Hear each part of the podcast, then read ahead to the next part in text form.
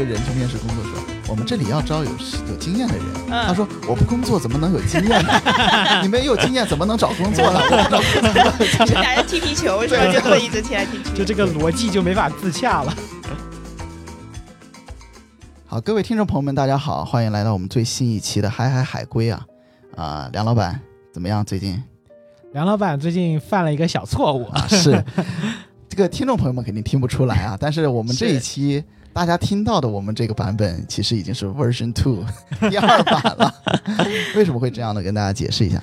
其实我们这一期节目之前呢也录了一期，但是呢因为啊、我们梁某人的失误啊，导致我们那一期没有录制进去，所以我们在上一期录制的整个过程中，所有的内容和对话并没有保存下来，所以很可惜啊的。嗯，但我们秉承着为了大家负责任的态度，我们重新再次录制一期，大家激动吗？激动啊！兴奋吗？激动，激动啊！嗯为什么只有三个人？为什么等？会笑不出来了是吧？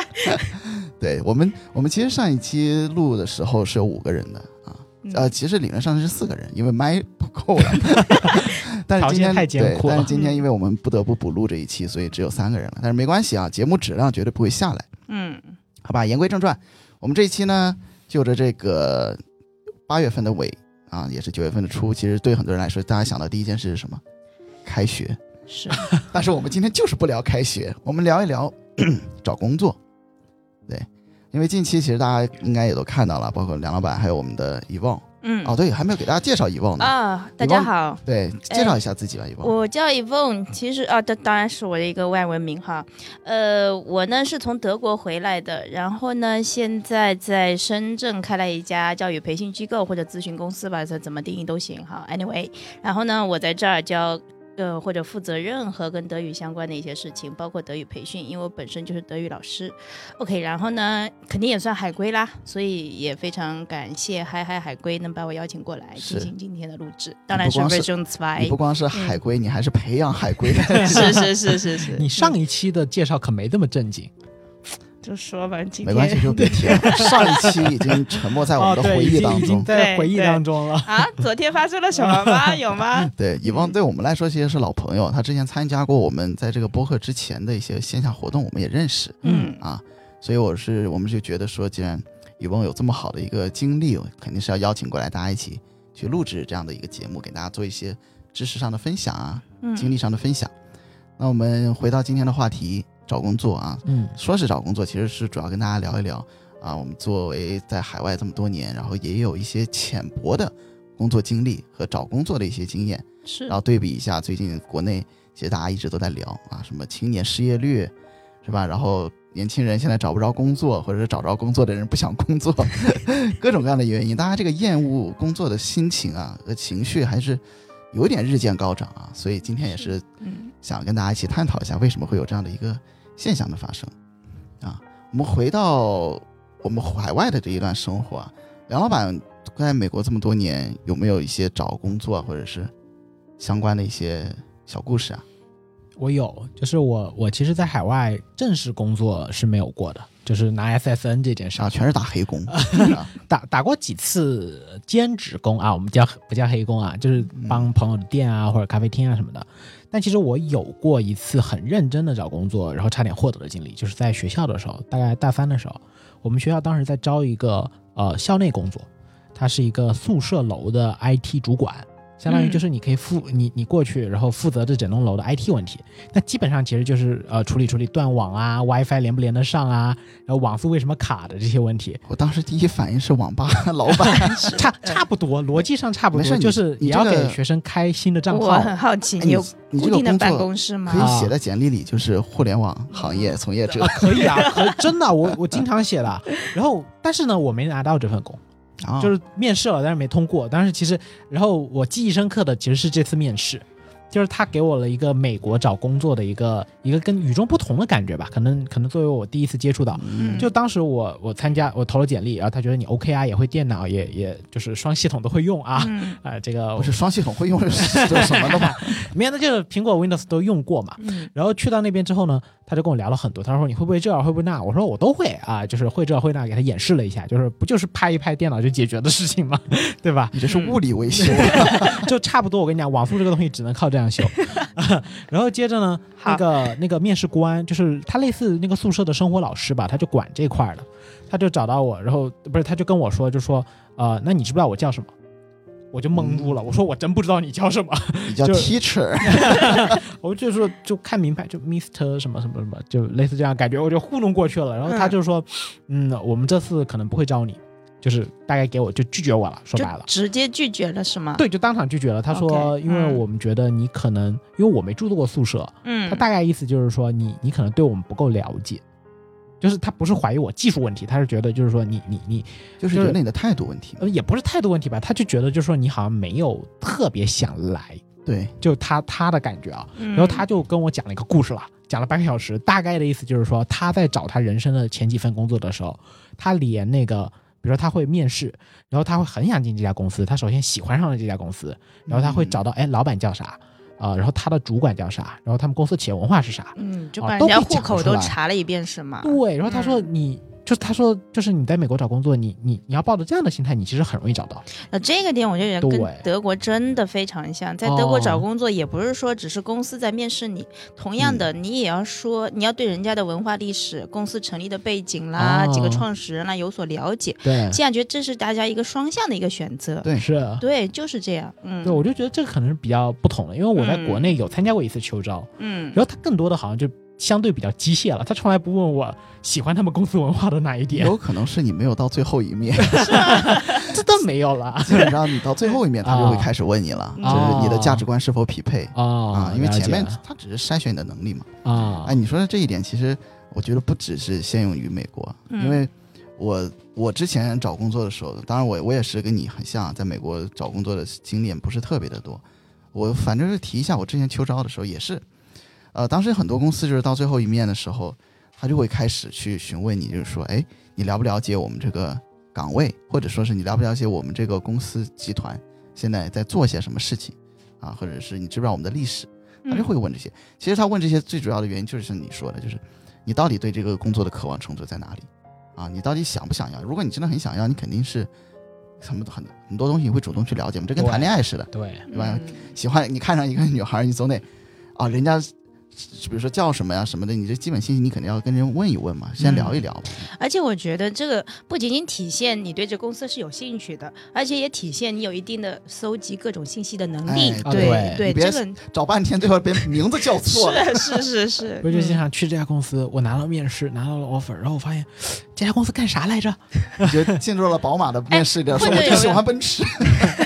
有没有这种，你确实在秋招的时候会一次性发好多简历出去，对你都会对忘了这家对你不知道人是什么。今天哪家要面试我，你都没有时间去看一眼，或者是真的。时间管理、能力很重要。嗯。真的嗯非常重要，是的。对，对，我们后面待会儿聊到秋招这个部分的时候，我跟大家分享啊，因为我是秋招过来人，OK，秋招秋招老手，当时至少投了一百多家公司，哎呀。是真的投了这么多真的投了一百多家，因为嗯不知道自己想做啥嘛。好险好险是数字化时代，如果是纸质时代，我估计给投穷了都哎。呦天呐，手都磨平了，指纹都没有了。对，我们先聊一聊国外吧，因为我、嗯我们想跟大家分享一下，就是在美国，就是我们作为留学生啊，或者说是呃非本地人去工作的时候，要注意些什么，会有一些什么有趣的经验。我们学校回到学校期间，读书期间，其实在本科的时候，啊、学校会有很多工作提供给你，嗯，尤其是美国的大学，我不知道德国是不是也这样，应该也是对有些工作机会基。本上一些校内的工作，他没有必要去社会上招人，他可能学校的一些三大三大四就已经消化掉了。啊嗯，比如说嗯图书管理员啦，比如说有一些大学有没有，我不知道美国大学有没有，肯定应该也有，就是大学生服务中心，嗯就啊本身就咨询一些跟学业相关的东西，而你又是本校学生，所以你这个资源或者是你的信息是更加精准的。为什么要去社会上招个人来解释学校里内部的事情呢？那还不就啊大三、大四或者更有啊硕硕士的人直接就解决这个问题了？你说的这个应该是全职工作了吧？呃，看情况吧，因为你可以选兼职，比如说这个学生早上，那你就下午呗，那也可以兼职啊，对啊啊，比较嗯弹性。嗯就比如说你说你早上有课，他可能就早上就不给你排班。，就是这样子，嗯，而且这个也不针对外国人或者本地学生，无所谓，外国人也可以去申请这个，挺好奇，就是嗯他工资大概是怎么样？应该是按时薪吧。哦，，对，因为德国最低标准是一个小时九欧，对，肯定要比这个高一点点了。至于高多少，我确实不大知道这个事情。嗯哦，你这个高低要看这个国家的 GDP 嘛，嗯你就不能说 啊，你跟津津巴布韦比呢？啊，那赚了人家一个月的钱。是是是，是。嗯那我们回到美国，跟大家分享一下，我们在美国其实首先要知道，就是你在读书的期间是不能工作的，对，就啊不能在外工作，在不能在外工作，嗯。你只能去选择一些校内的一些工作，就是如果你是这样子的吗？留学生，留学生，哦，留学生？留学生，对对，对，因为你没有身份，你没有一个哦所谓的工作签证嘛。因为反正对中国留学生是 F one 签证嘛，就 F 一签证。OK 他签证的要求是你不能参与社会工作，F one 就是学生签证，学生签。证啊。所以很多所谓的留学生会去寻找一些校内的工作，我们也是跟德国一样的，你只要是兼职就是给那个实薪嘛，对。只是说不同的美国不同的地区时薪也不一样。我们当时嗯我所在的加州的时薪应该当时最低是八八美金，啊，嗯，八刀是吗？八刀嗯。差不多一个小时。对，啊，就是最基本的一些工作，很简单的，比如说洗盘子啊，这这需要在学校里洗啊？学校有食堂啊，哦，OK，嗯，对啊那也不需要那么多的学生去洗盘子吧？哦，那还是蛮哦多真的吗还是蛮蛮多的。哦而且你一洗你你就洗，比如说你就洗一顿饭嘛。呃嗯，晚饭去洗一下，你不能说我早饭洗了，中午洗，那你不是全职了吗？在 那全职洗盘子。但类似像这种是体力劳动为主的工作，就是按最低的时薪去给你。嗯，但我们学校有一个很有意思的一个工作是开校车的，大家为什么对这个工作其实很多人都有兴趣，就是因为他赚的多，大概多少？他能做到十四美金，那可以哦真的挺高的。，对你算下来小一百块钱，我感觉比比开那种 Uber 还赚。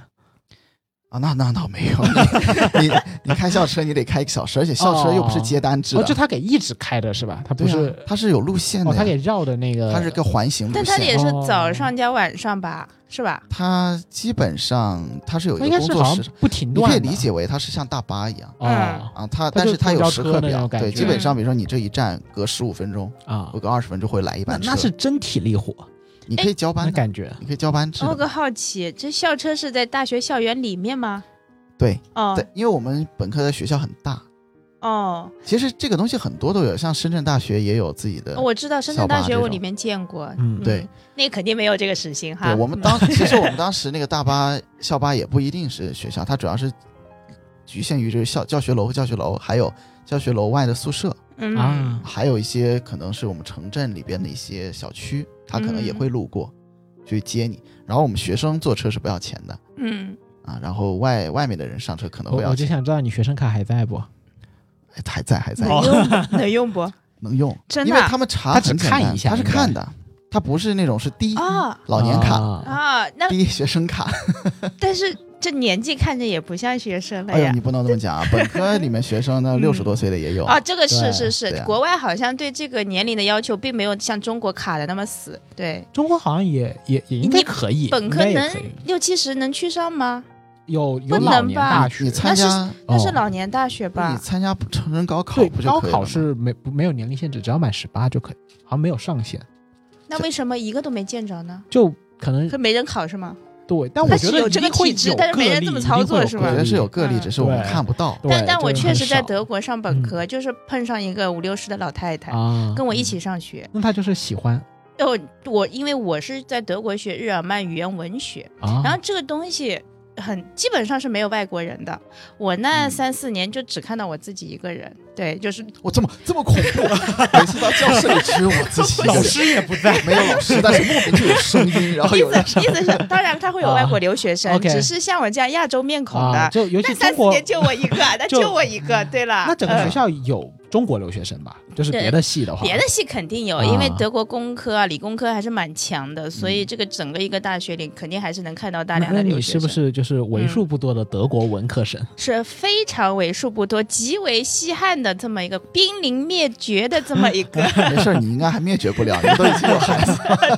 对 对，那人家孩子学工科，他不就可灭绝了？你这话，你得罪工科人，啊 这什么话？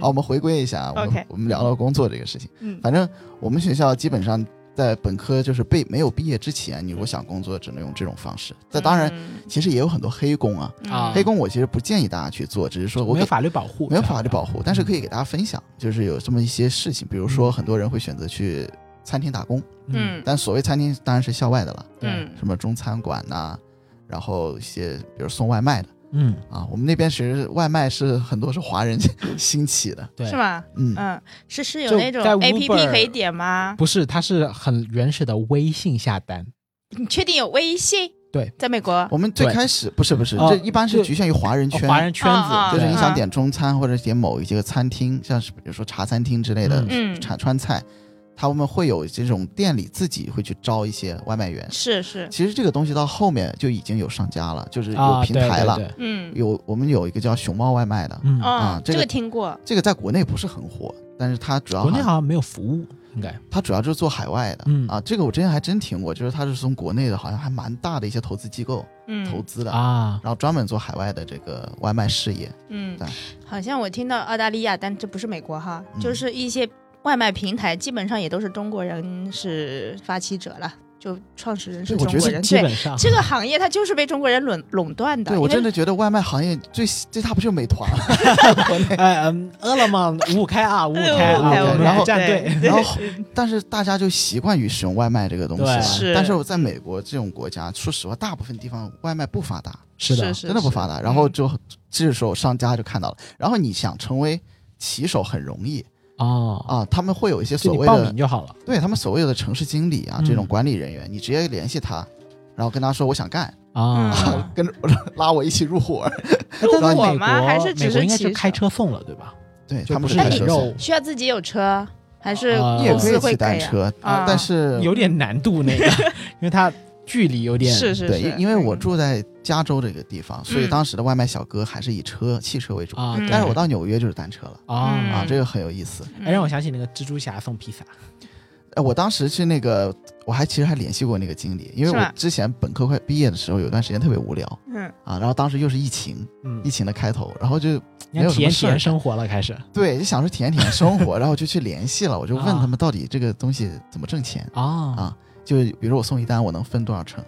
其实它分成比例还挺高，我记得他好像说一单能给我一块钱美金，还两块钱美金。这整个外卖费是多少？我不是说只吃的东西，只是外卖费。外卖费嗯一般平台优惠后好像在一块五左右，一块五美这。可以啊。所以我觉得它嗯其实有一部分是从商家的利润里面，那就差不多抽你出来给我两块钱，差不多，应该是一块五两块左右。那也送一单不是很高呀，是啊感，觉就是就没有突破我的想象，我一直以为资本主义国家可能就比如五美金、十美因为金之类的，在中国一个骑手一单也有七八有个十块钱左右吧，上下。对，所以哦我我当时听完之后，我觉得他有点剥削劳动力，是，嗯而且你还要开车送所，以他要找留学生，因为这群人没办法正儿八经的，嗯，就是相当于一份但。是你要是很拼，其实仔细想一想啊，就是你真的去读书的，没有太多人干这个，是是，对，他的嗯这个投资回报比太低。而而且真不建议 啊。呃，不过我跟你们分享一个，我当时点外卖一个趣闻，特别有意思嗯啊，你去了呀？不是，就趣闻，就是有趣哦的哦有我以为趣闻。哎呀，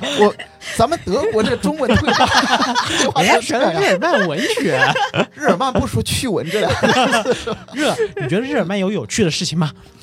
哎呀，不行，改天我们聊一下历史吧。日耳曼，我现在脑子里只有二战，没有别的。可以可以，我当时那个特别好玩儿，我当时是点了一家中餐，然后在外送外卖，我记得那个餐一共也就十几块钱嗯，美金，结果那人送过来，你知道，他停了一辆玛莎拉蒂在我 门口，他邮费可能都不值然后了。玛莎上面下来了一个很年轻的一个姑娘，然后把外卖递给了我，啊然后他就我就看着他上的玛莎，然后啊开走了。我当时心里就想，我的妈呀，这你有没有考虑问他，你是不是在体验生活？这绝对是体验生活，我没有见过开 这种车，说不定人家很励志哎，送到开成玛莎拉蒂。中国人吗？还是美国中国人中国人人可以啊。因为像这个应该是大部分都是华人在用吧，这个平台。对，说个题外话啊，嗯这海外的豪豪车一般都是华人，这个很有趣这个现象。这是是这样，在德国也是，大家中国人说的什么奔驰、宝马，在德国我觉得就是就是老百姓随处可开的这么一个车哎，那就是德国人的豪车应该是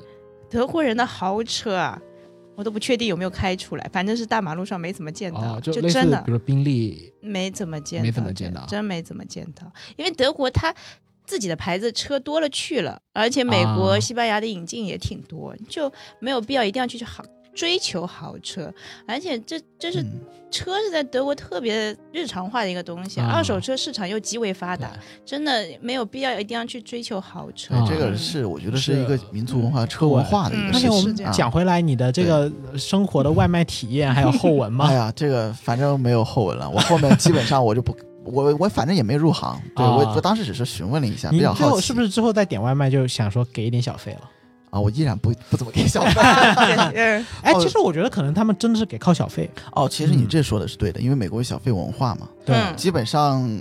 呃，其实那个外卖你点，我当时记得我在纽约的时候点外卖比较多，因为说实话，毕竟大城市它还是这种科技的东西比较发达，虽然我也没觉得它有多科技，啊。嗯，但是它的外卖平台很多，美国也有自己的外卖平台，对，像美团这种，然后你也可以在上面点，然后也有他们所他们自家的骑手，嗯。嗯，但是他们每次都会就是送完之后，他会跟你要小费，啊，直接要了。你要么就是在小程序里边，呃，app 里面直接给，选项啊，然后你如果没有选的话，他可能会当面问你要。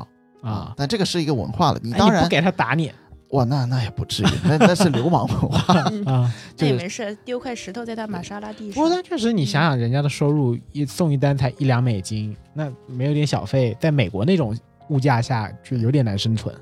对，所以。啊、我我反正我自己看啊，我是觉得在美国像这种所谓的大城休斯顿啊、纽约啊，呃，我觉得外卖小哥也是越来越多。嗯啊，嗯，所以我觉得这可能大大拉低了美国的失业率 很有意思。那我们回到德国的话，嗯有没有类似这样子的华人平常一般都会有什么样嗯，做的其实，在德国，一个大学生要打工，这是合法的。他跟嗯美国可能哦不大一样，他他每年会有多少个一？我现在记得应该是一百八十个半天，可能是这样。他是允许你合法打工的八，十个半，一那就是百八十个半天，那不就九十天？对，但是他写就是那么写，哦，对对对就相当于你的工时累计。对，而且我记得我当时精准了。德国人不就这样吗？嗯数据是不是？啊好，而且我记得当时啊，这个数那个那个打工的日期还没有这么久，现在是越来越多，啊，就也也是需要吸引，一些劳务劳动力，呃，倒也不是，主要还是去上大学，对吧？哦哦对但是会鼓励你就是自己去兼找份兼职了，什么，哦这是合法的。对，那就是就因为我们在美国，其实嗯我跟 Frank 在那待的比较久，那边的公司可能会不太愿意雇佣一个外国人，因为他手续上或者政策上会很麻烦是嗯啊。就等一下我嗯们会可能会提到的，就是美国独有的签证制度。OK，就我挺嗯好奇，德国这方面会是一个问题吗？你说德国的外国人最后工作了签证是吗？就不管就包括留学生，然后嗯或者是毕业之后，他工作会不会有一些什么嗯行政上的障碍呢？行政上障碍，我觉得还好，因为嗯一开始当当然分行业分你的嗯专业，肯定现在紧缺的就是一些科技人才，就是所谓的什么 technology information 就这种的，啊肯定是这种到哪都香饽饽。对的，肯定都是对这种呢。如果你的就年薪达到一定的程度，你是直接可以申请蓝卡的。就是绿卡，那德国的呃，对，绿卡，德国叫蓝卡对，可能美国叫绿卡是吧？嗯就是这样，直接就是申请。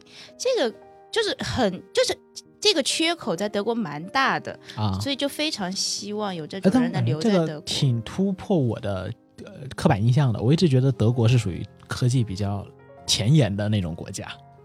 是科技比较前沿嘛，对啊那也没硅谷前沿吧？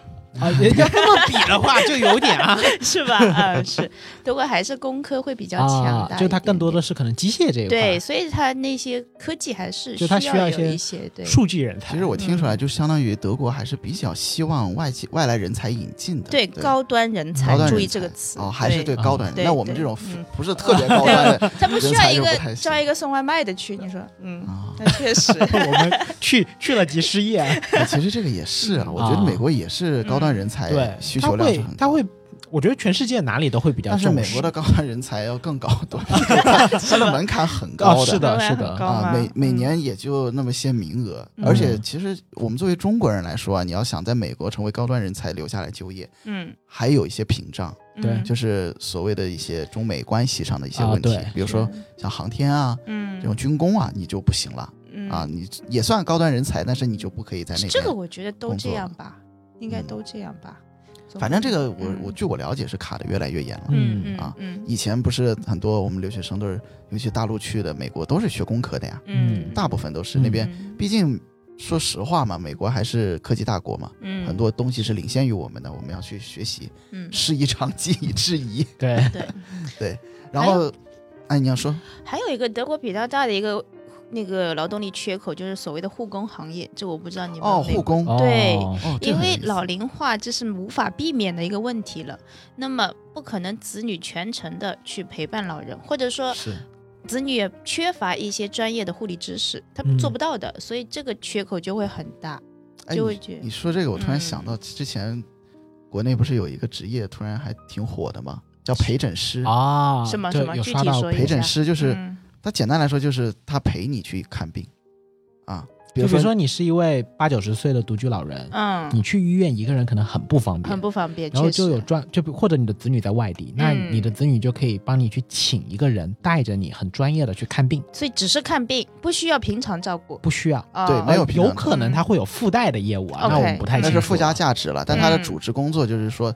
带领你进到这个医院。嗯，挂个号啦，挂号，然后嗯，看病、取药、做检查然后跟甚至是啊包括跟医生的交流，嗯，他都会帮你去负责。嗯，而且这个工作啊，我觉得还蛮有意思。因为为什么我对这个东西我我有感觉，是因为我请过，啊，而且其实跟咱们的刻板印象里真的不一样，它不是说一定是给老人的。呃，我之前当时我为什么请过啊？这个理由很原因很简单，就是因为国内当时挂号太难了，所以当时我找的是黄牛不是是 是银行。啊其实现在有些银行它有这种福利、福利政策，对对对对，你可以问你问呢、你跟银行说我有这啊个需求，银行可能会告诉你说啊，那你这个你我可以帮你去挂号。嗯，我们当时我当时就是某某银行帮我去怎么会是银行的业务？这个我是没想到，因为它相当于是福利嘛，就是你在这个银行成为客户。到了一定数字之后啊，啊，嗯。是是是。那我可能还没到这个数字，我们还得努是吧？力啊，对我回去数数几个零，我告诉你，反正不要想那么多了，反正当时我就是体验了一次，然后银行帮我挂的号，然后正好他就提供了这个陪诊师的服务，然后嗯。当时我就陪跟陪诊师约了，就是说早上九点啊在医院碰头，然后就碰面了。然后这个陪诊师呢，我就发现他们其实是很专业的，他会提前了解你是要看什么病，嗯。你要挂什么，他甚至会告诉你要挂什么号。他就相当于他虽然不是医生，他已经是半个但是指导员对，他是但是他医对医学很了解，然后嗯。你进去之后呢，你就可以无脑了。啊，就基本上就是嗯。他说去哪里太，方便了，你就直接跟着他走。他说，而且他们对医院非常了解，就是进了嗯厕所在哪里，然后哪个诊室在哪里，这个医生在哪个房间，他都知道。你就直接跟着他走，然后他说你在这坐着就行，然后等，然后那你叫号他都帮你听觉得他体验感会比自己一个人好很多？就是我会好很多，因为哦我不知道你们看病怎么样，我我这个有点题外话了，但是大家可以稍微延展聊一聊。就是有时候我去看病的时候，我是真的不知道我要挂什么科，或者说是、哦我我会有这样问题，但是我会去问人，然后会被吼一脸回来，对，就是你的就医体验可能还不会特别好，就感觉，反正我去医院的最大的体验就是迷路。对，因为国内医疗嗯资源还是比较匮乏，而且医院又很大。然后嗯其实我们从小到大也没有经过什么教育，告诉你说啊，我我这里疼，我要去看哪里；我那里疼去看哪里。然后包括你到了医院之后呢，你可能人又挤又杂，然后很多东西，比如说要去做个 CT，那嗯 CT 是什么？可能你也不知道，CT 在哪儿。那这个时候有个陪诊师，他全程陪你，他就可以帮你解决掉很多客观问题。而且陪诊师最大的一个用处就是说，他会他是情绪提供者。以，就他不会不耐烦，他他绝对不会不耐烦，他跟心理咨询老师有点像，就是你可以全程跟他聊天，然后他会对于比如说你的病症如果稍微严重一点，他会安抚你的情绪，然后会跟你去聊一些就是让你更舒服的一点东西。他为什么不一定适合老人？你要知道，现在很多年轻人他也是一个人在外，嗯，对对吧？他其实可能会很孤单，然后可能或者有些病症他不方便带朋友一起去，嗯，甚至可能他没有朋友，哎 呀你这个一件比一件痛苦，你知道吗？越来越痛苦了。父母双亡，然后没有朋友，啊，对，银行卡里钱还挺多，是吧？啊就就剩钱了，就只剩钱了 啊！不是行，我好孤单，快给我找个陪诊师。嗯哎，方便问一下这个怎么收费吗？我看看我到底银行卡里的钱够不够叫陪诊师？好像是可以单独花钱请的，就但我不知道市场价是多少哦，可以去查一下。嗯，但是是个行业。嗯，然后我当时跟他聊，他其实是学护理专业出身的，啊或者说护士出身，但是他们就不是就职于医院他们是就职于某个医疗机构，然后这个嗯机构又跟银行合作。嗯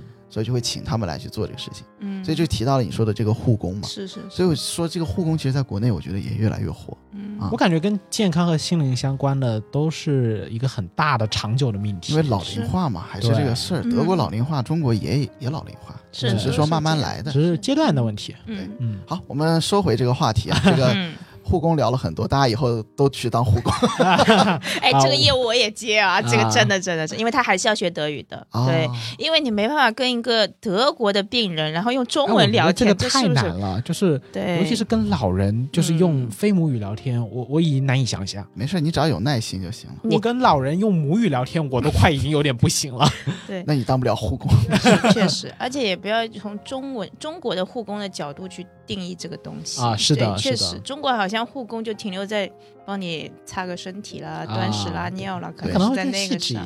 对他还是要有问候嗯或者跟你交流，对，对所以才需要语言，嗯是这样。所以其实这个工作最后归根结底还是一个情绪的提供者，实际上的帮助就是那些。是的啊，每一行都有它的意义。嗯对，我们回到还是找工作这个事儿啊，我们嗯就是聊一下，在国外基本上你学校读完之后，本科、研究生读完之后，你要想参加工作的话，一般会遇到什么样的一些问题？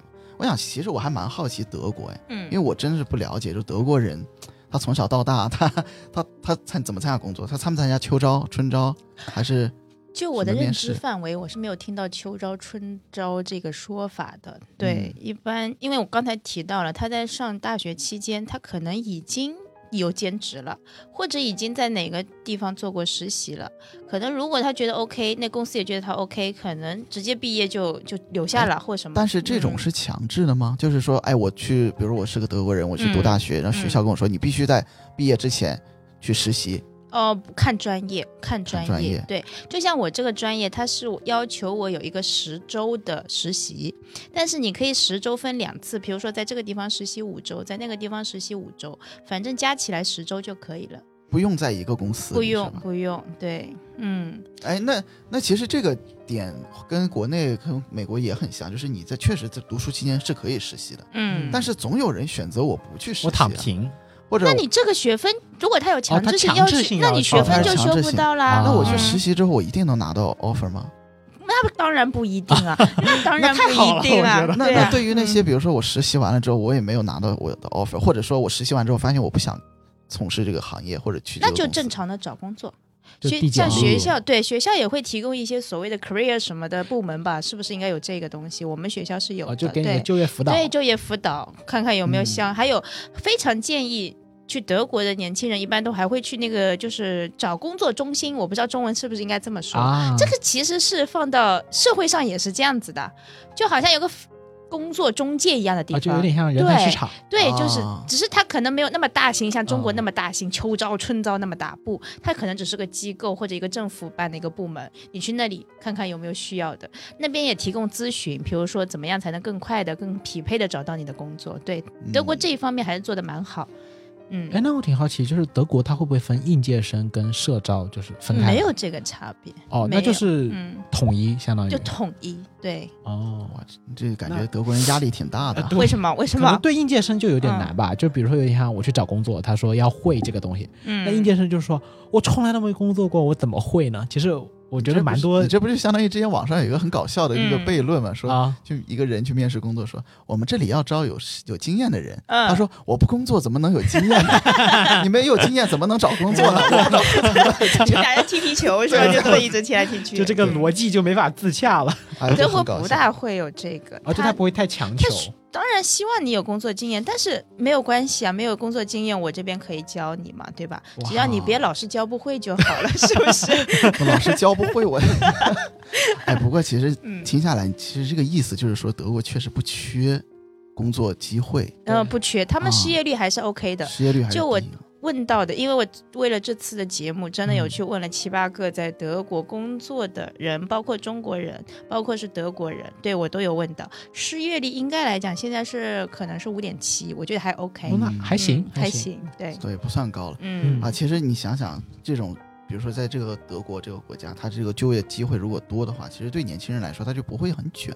不会。那这样嗯大家其实获得的机会就更多嘛。嗯，其实我们中国，你想想失业率高啊也好，或者现在年轻人找不到心仪工作，嗯。就是机会太少了。对就是呃，周扫僧多嘛。周扫分多，哇，杨老板，你这个是真的，你这个语言呐、我我我也是修热卖你你待会儿文找别别学的，我可不要你待会儿找以放学一下 德语吧。那 我说一下美国的这边的情况，嗯。其实跟德国挺像，就是我美国嗯。没有秋招的。对。是。啊，也没有。啊、，但是我嗯们有一种所，我我当时找工作其实有看到，就有些公司它会有一些有大公司吧，它会有一些所谓的这个岗位就是开放给毕业生，嗯。嗯，它上面会比如说专门打一个括号叫什么嗯。graduate student，对，它会开放给这些人。嗯，但是你说它叫秋招吗？啊、我不也我也不觉得它它好像算，也不是很在秋天，它没有一对，它没有个个时间统，一的概念，就是嗯我们国内还是会有一个概念，就是说嗯。这是一个秋招季，就像是或者已经有这个术语了，对有术嗯语说它就叫高考秋招季，对对，对他那边就是说我这个公司，比如说我我公司够大，嗯。那我就每年我就是可以开放一些岗位给大学生。嗯，那我那你比如说你的工作经验是零到三年之间，嗯那我就默认你是毕业生，嗯。你就可以来投递嗯。啊。那你如果比如说工作经验特别长十几年，那你就别投这个窗口 了，嗯你就投一些高级一点的岗位。嗯所以它会是这个样子，但是它没有一个总成，所以对我们当时投递的话呢，也会压力其实没有那么大啊。嗯因为我经历过秋招之后，我会觉得秋招其实跟高考特像，虽然我没有经历过高考，但它是一个很多人集中在一个时间段做同样一件事情，对，很吓人。但是在美国呢，你基本上找工作，首先很多人像德国人一样，就是我嗯提前找好了，对。就是我大二大三实习的时候，哎，这个公司已经给我对，而且德国人会有些会特别乐于做实习，因为他也没有嗯。限制说只能做一个，他嗯愿意你也可以两个三个，对，啊，可以没有问奋斗啊，题。又又要读书又要工是是是，而且特别喜欢去什么别的国家交流一个学期啦，交换一个学期啊啊什么，嗯对，而且这会有奖学金资助，都挺好哦，哟，那那挺好的，真的可以，嗯啊，美国也也有了，但奖学金没那么好拿。我是觉得美国的教育资源也是挺有限的，因为想想全世界的人都往那边跑对，嗯啊，都就美国的奖学金或者是这种叫什么优秀工作获得，都嗯真的是世界顶啊尖的挺那一撮不容易的。，你要跟全世界的优秀人才去竞争啊，对吧？嗯。然后说回到我们在美国的毕业生，你要找工作，其实很多人留美啊，会有一个很大的顾虑，就是签证问题。对，对，签证在美国是很难很难拿的，尤其是你是外国人，你没有绿卡、没有国籍的情况下，你要拿一个叫 H1 的签证，嗯。是叫 H1，H one B 不是全称是什么？就没有全称它就是一个编号编号。H one B，就是美国，比如说像学生签叫 F 一或者 F 是个什么东西也没有吗？这是他们内部的一个代号它就是一个编号。啊，就嗯 F 代表 student visa 这样。嗯嗯对，然后那个签证呢，你要用靠抽签的方式去获得的。嗯你本科人、本科学历的一帮人会集中在一起去抽这个签，它会有一定的比例。然后嗯研究生会有一定比例，博士会有一定比例。当然，你这个学历越高，这个比例越大，但是也大不了多少，百分之十和百分之十二。嗯我怎么突然感觉像在深圳要上个车牌，你得摇个号一样，是那种感觉吗？就是摇号啊，就是这个我摇了四年四十八期没摇中啊，就是 那个比例那应该比摇号低，而且美国只能摇三次。对，啊，只能摇三次啊。对于你摇不，完三次你就过期了。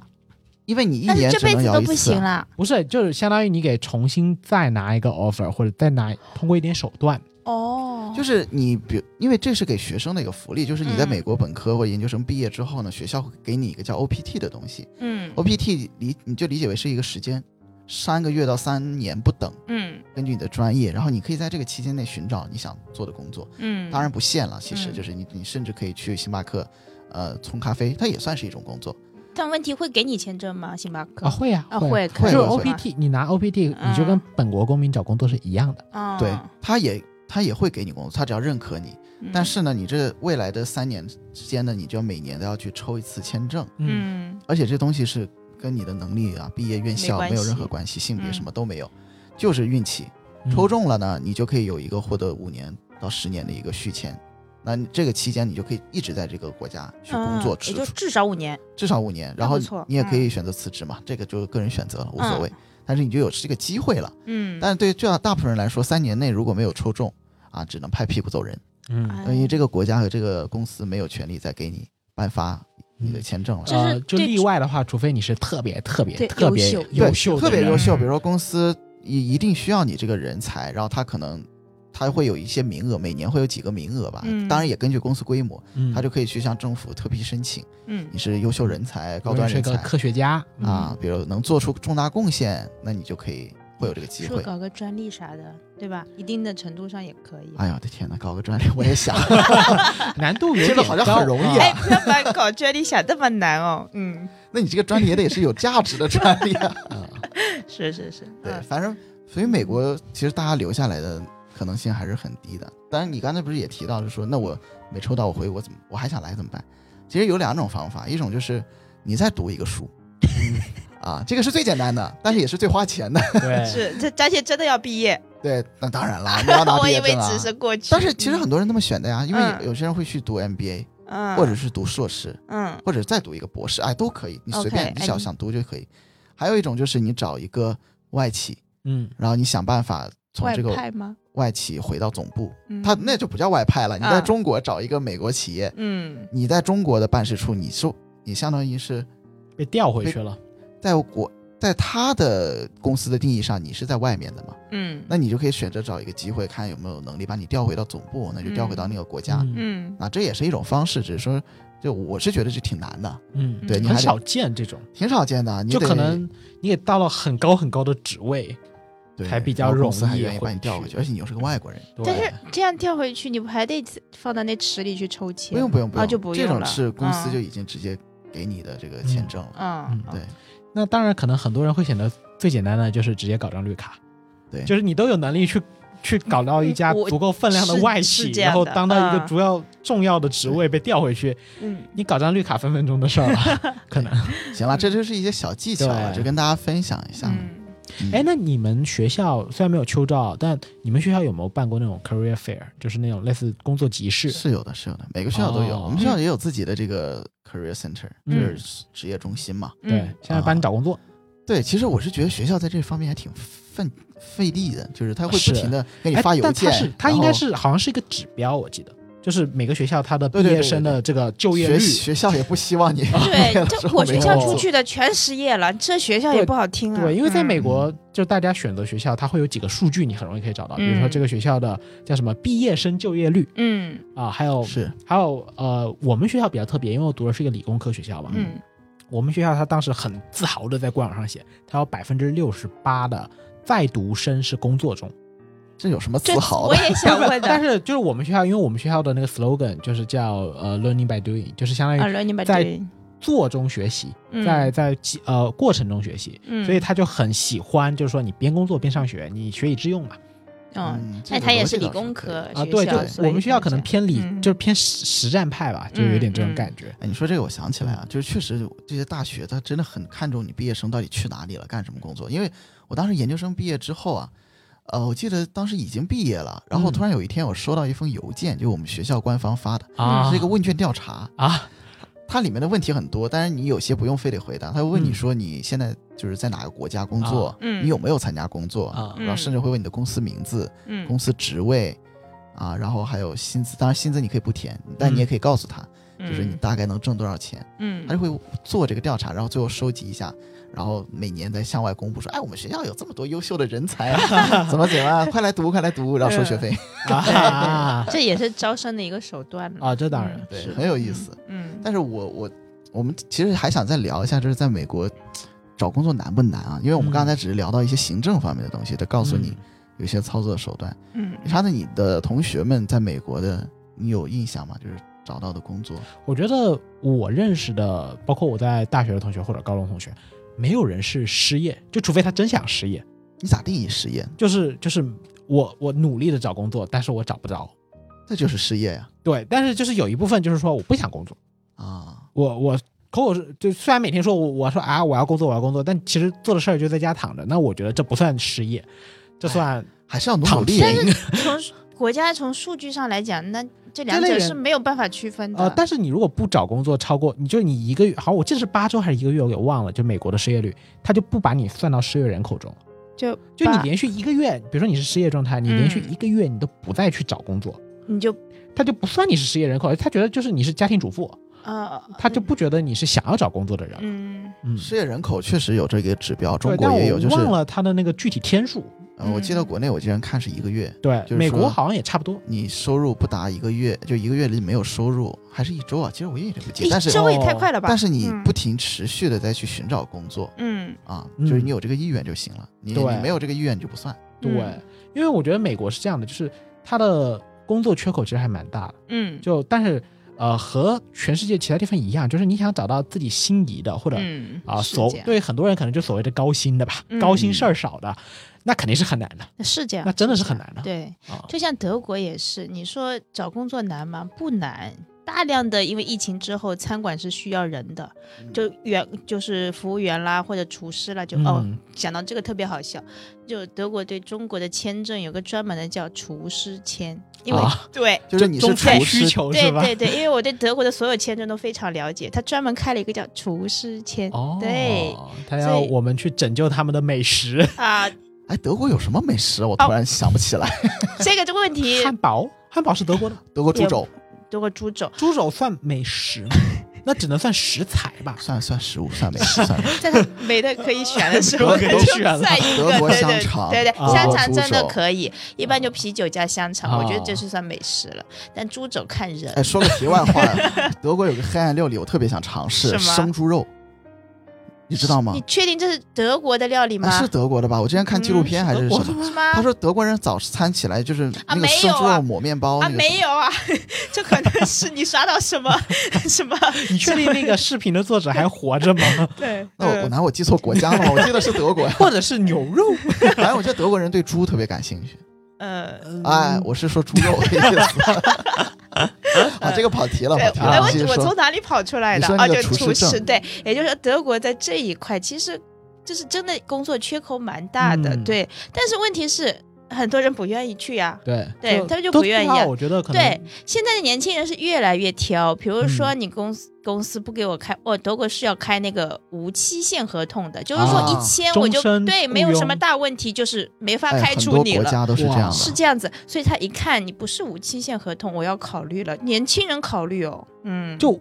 但是对于年轻人，我永久的厨师职业对我没有说厨师，哦我只是说哦普通的哦随便的，对对，嗯，哦就相当于你上了一个档次，你就不想下来了。啊。其实你想想，给你嗯一个公司给你开一个无限期合同，你签不签嘛？你肯定喜欢嘛那。取决于工资吧。我知道，就是那如果头等是三千块的对话，就是但是同等工资，这里是两年，这里是无期限，啊那我肯定选无期限，对不对？对嗯，他就去考考虑这个问题，哇，嗯这些德国人太跳了，让他们来中国看看。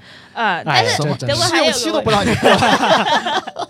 是是是，而且德国还有一个特别特别让我震惊的，我也是最近刚了解来的。就在中国，你看大家都很卷，比如说嗯本科毕业，我一定要去念个硕士啦，对吧？嗯然后硕士哇，这么多人念硕士，那我要不去念个博士啦，或者我考个公啦，对不对？嗯德国是嗯没有这个没有这个这么大的一个必要去搞这个事情，因为呢，德国法律已经规定了，本科你就找本科的工作，嗯硕士就找硕士的工作，博士就找博士的工作。如果你一个硕士想要做本科的工作，不好意思，这在德国是不允许的，哦，就不能向下兼容。不能你对也不能向上，对向上当然接不了，我觉得好吧？哪都不行。这样的吧？你接不了，好吧？天哪，我第一反应为什么是印度的种姓制度？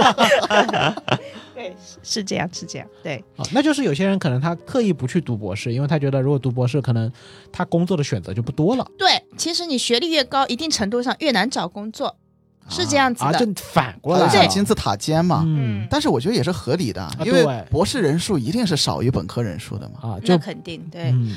而且呢，你作为公司，你也不可能，就是你要一定要在招聘广告里写清楚，你是招本科生还是硕士生还是博士生。哦就他没写会被罚的，是吧？呃，因为 那你要较真到这么个地步，也就突然想到一个很搞笑的事情，国内也是写清楚的，但 是写的都是硕士及以上。对德国应该不能这么笼统对，啊不能这么笼统，硕士就硕对。因为我招过去，你写的是硕士，我就要发硕士的工资底线给你。哦，就他有对个法律它有个规定，就是硕士必须哦在这个工资以上。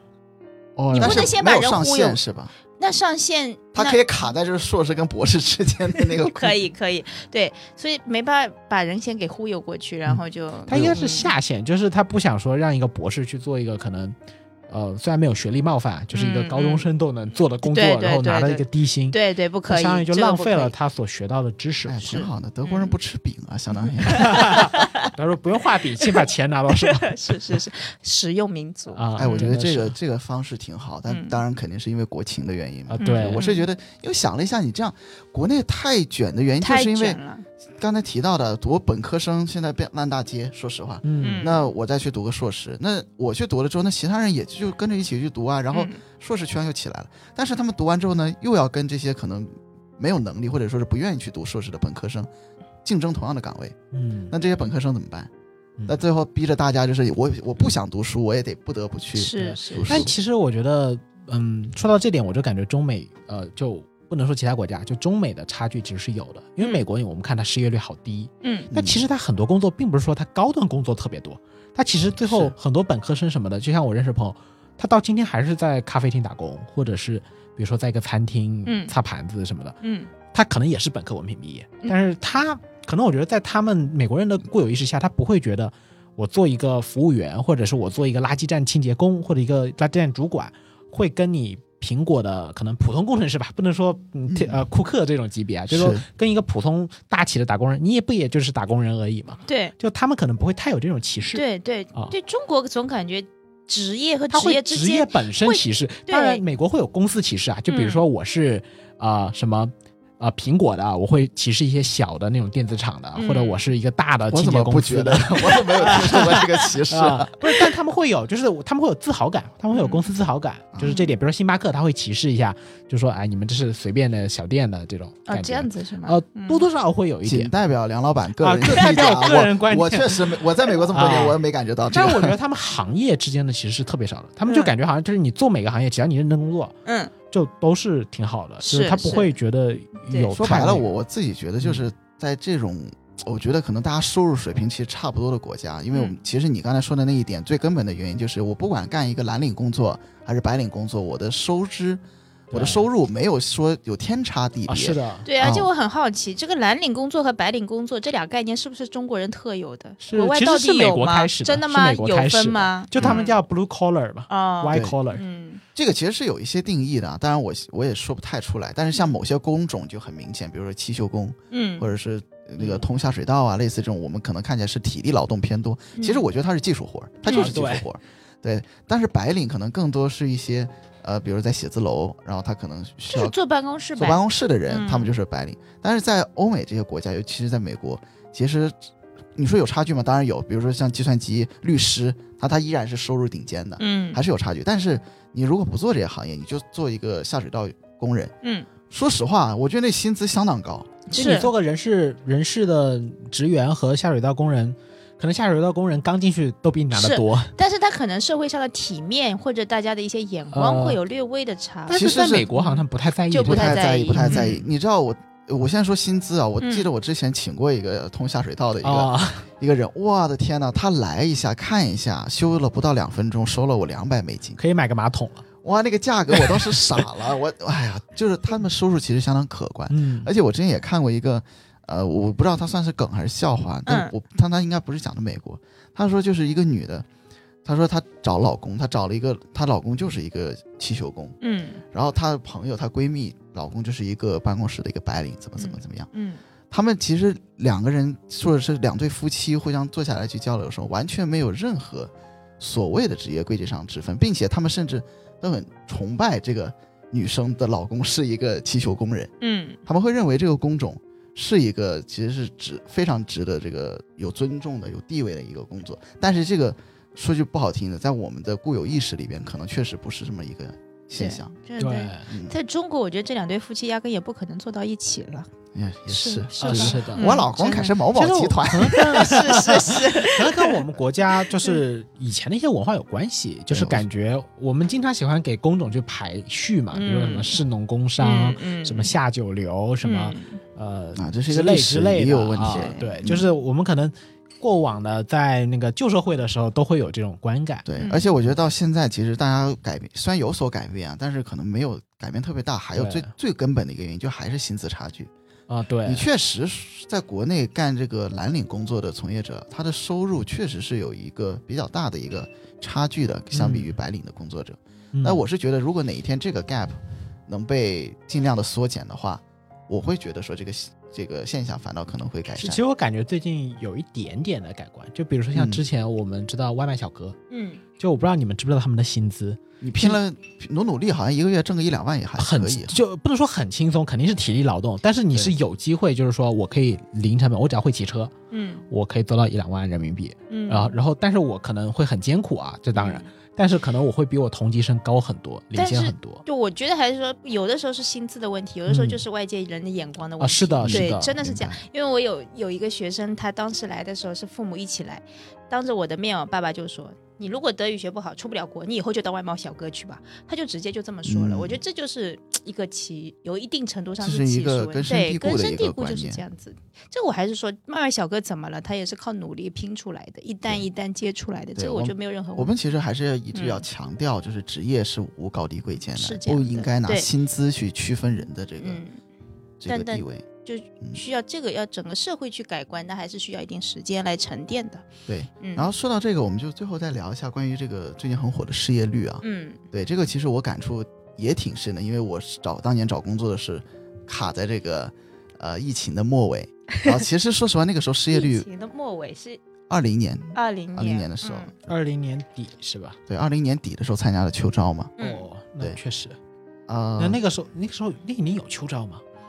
有啊，哦，二零年年底国内控制的是哦，可以的，好像是二一年取消了，还是？嗯？秋招年年都有啊。反。正我记得好像有哦一年取消了很多。不是二二零年底，是。二是二一年底。二零一一年级？OK，对，我是二一年底参加的秋招，嗯，啊，其实那个时候已经国内的就业形势很卷了，不是特别好了。嗯。嗯。啊，就是说岗位没有那么多，嗯。啊但是毕业生呢没有减少，嗯。还是很多的毕业生。然后我当时就是作为一个呃，就是反正应届生。毕业生应届生吧，嗯。然后就投递了很多岗位，然后很多公司哇，当时我就感受特别深，就是很多公司已经开始，就很多名不见经传的公司，他已经开始卡你的学历，然后哦卡的很严重了，他就明写的很明确，就是要硕士及以上。嗯啊，然后你你当然这个东西你你去刷完一遍简历关之后，你再去面试啊、群面啊嗯什么的，我会就发现它就基本上是一个机械化的流程，嗯然后到后面就一直聊一直聊，哇，很累的。有时候一些大的公司，基本上五六轮、六七轮，六七轮六七轮，那当然不是一天内啊，嗯哦但是它是拉拉长战线，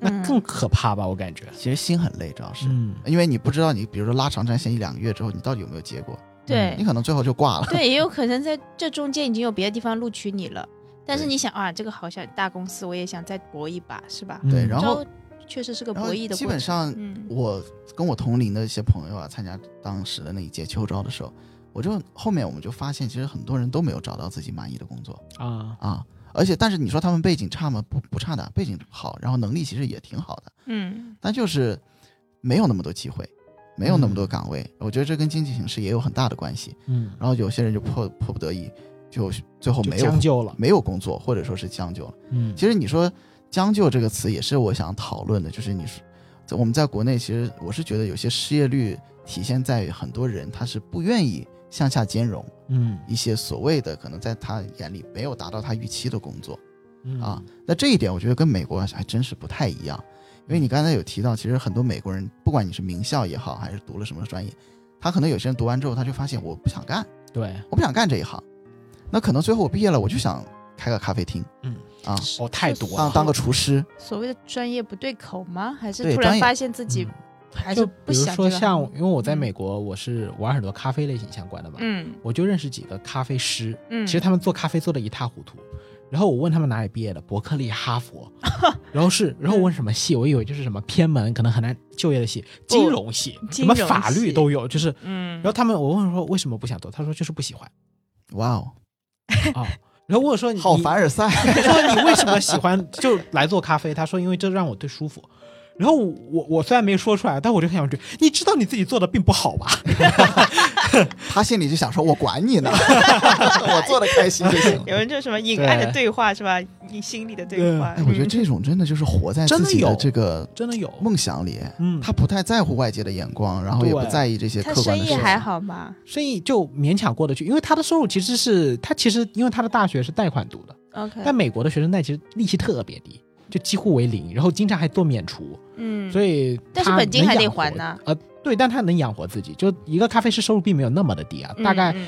通常像在呃 L A 市中心，他通常如果努努力的话，四千美金没有问题的。嗯嗯，一个月。一个月，嗯，对，就是当然你说如果他能进一个超级有名的律所去当律师，然后两三年变成初级合伙人，那肯定不一样。嗯，但是嗯他觉得他这样选择也 OK。嗯对他觉得，赚个四千块钱的，我看所以我可以。放下我这个名校毕业的身份，对，但但但嗯。我不知道他有没有放下，因为他工作的时候穿的是他们学校的衣服，他有可能就是不想买别的衣服，不是穿这件衣服怎么了？穿那个哈佛的就啊？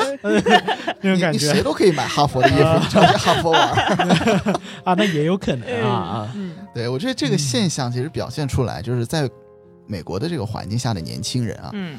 他不太像是有我们之前网上很讨很火的一句话，就是“孔乙己脱不下的长衫”嗯。嗯。啊，这个现象在美国反倒不明显。嗯，当然，他的我是也有不同的人群吧，我们只能嗯这么说。，对，但是它没有普遍性那么强，对它不会成为一个社会热点去讨论。当然我，我知道，就是背后最根本的原因还是薪资。啊，对，嗯。第一是薪资，但我觉得还有一点比较重要，就是心态和自己对于这个事情、对于这个人生的一个认知啊。嗯因为我是想跟大家分享一个事情，就是我就觉得我们作为留学生，我经历过来啊，去读了这么多年的书，然后读一个比所谓的好的学校，大家知道了这些信息之后，他们就会给你做一个定位，嗯就是说，包括我去之前，他们社会就会给我一个定位，就是你既然去读书了，你既然出国了，你就要去读好书嗯啊，做好工作。那这个好都是有客观定义的，那你要按照这个标准来。那你毕业了之后，你就要获得一份好的薪资和好的就业前景，那这些也是有客观标准，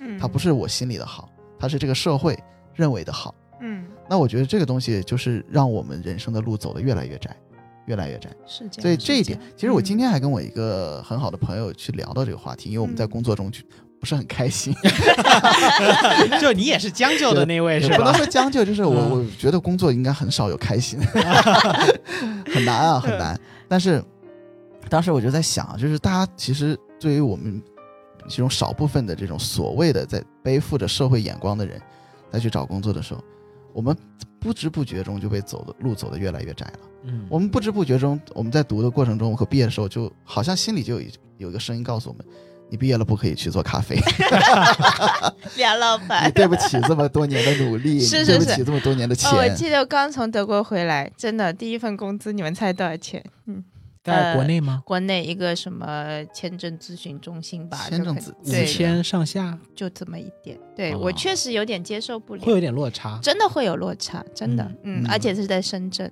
嗯，对的。嗯哇，那确实活着也挺艰难，对，嗯所以就没干多久嘛，这不是？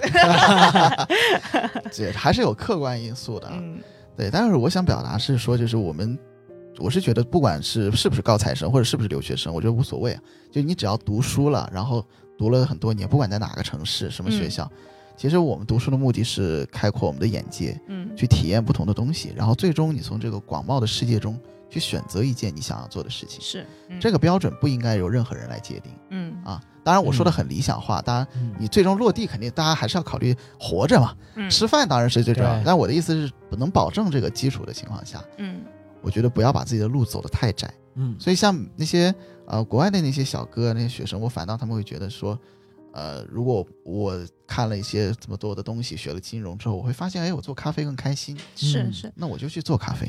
最理想肯定是干着一份自己喜欢的工作，而且收入确实也还对当然，他们也很幸运啊，嗯可能他们在做咖啡过程中并没有会受到太多社会的歧视，是是是或者家里人的这个要求。对嗯，但从长远的角度来想，你像呃 Steve Jobs 啊，或者 Bill Gates，他们都是属于当年不算随大流的这种学生，是，嗯那他们也创造出了今天我们能获得这么多科技产品的这个这个福利吧，应该这么说。哎，这种幸存者偏差太啊难搞了。当然，那就是我觉得其实。嗯，但你非要从我的概念讲，从社会的角度来讲，肯定是越多元、越有创新力越好。对，对大家如果都是做老一辈知道的东西，做别人告诉你该做的事儿，那其实整个社会很难前前进。是，嗯，我觉得出国最大的对我的感受就是眼界是开阔了。嗯，我是可以看到开着玛莎拉蒂去送外卖的，对不对？我是可以看着穿着什么哈佛的校衣、校服在那做咖啡的，这就是嗯人生经验。对对了，嗯，嗯，至于你要不要那样，那是你自己的选择，嗯，是这样。嗯，是啊，所以这个今年的毕业生们马上就要开始秋招了，努努力啊对，感感受一下国内这个就业环境。对。但是我是觉得大家不要紧张，嗯，嗯。这个随遇而安当然努力去找，找不到了也不要嗯失望，就是他肯定会有一些困难在嘛，这样的局势。不要把自己这个局限了对。嗯。啊，就是觉得说我读这专业怎么我就一定要干什么什么什么，我觉得多投几个试试呗，对，多投几个不同的行业。甚至还真的是不同的行业，我也想说，而不是局限于你一定要的那个。对对对嗯，都体验一下。我现在干的工作跟我读的书没有任何关系。哎你越来越不能报自家东家是谁了。啊，这个以后有机会再报吧。杨老板不也是吗？嗯你你想你现在在干些什么东西？你这 你是在学些什么东西？就我是本着初心了，是吗？这是。没事，我们可能最终还是会回归初心的嘛。嗯对对。那行，嗯那我们今天聊工作的话题也就差不多啦。嗯但是跟往期不一样的是呢，我们有一个好消息值得宣布。啊，对啊，Frank，对，跟大家说一下，我们上一期节目没有听过的小伙伴，跟大家说，我们是讲了一期关于诈骗的。嗯。啊，当然我也坦诚来讲是想蹭一下孤注一掷的热度、啊，但是很很幸运啊，我们在某个平台上这个播放量突破了新高，嗯。而且是新新新新新高，嗯。非常非常高。啊，所以我是觉得大家就是听完我们这期节目，如果能听到现在，坚持到现在的小伙伴，强烈推荐你们去听一听我们上期的节目啊，帮我们这个新高再创新高。我已经没有别的形容词了，哎呀，好吧？嗯我们上一期节目的标题叫《海外诈骗大揭秘》啊。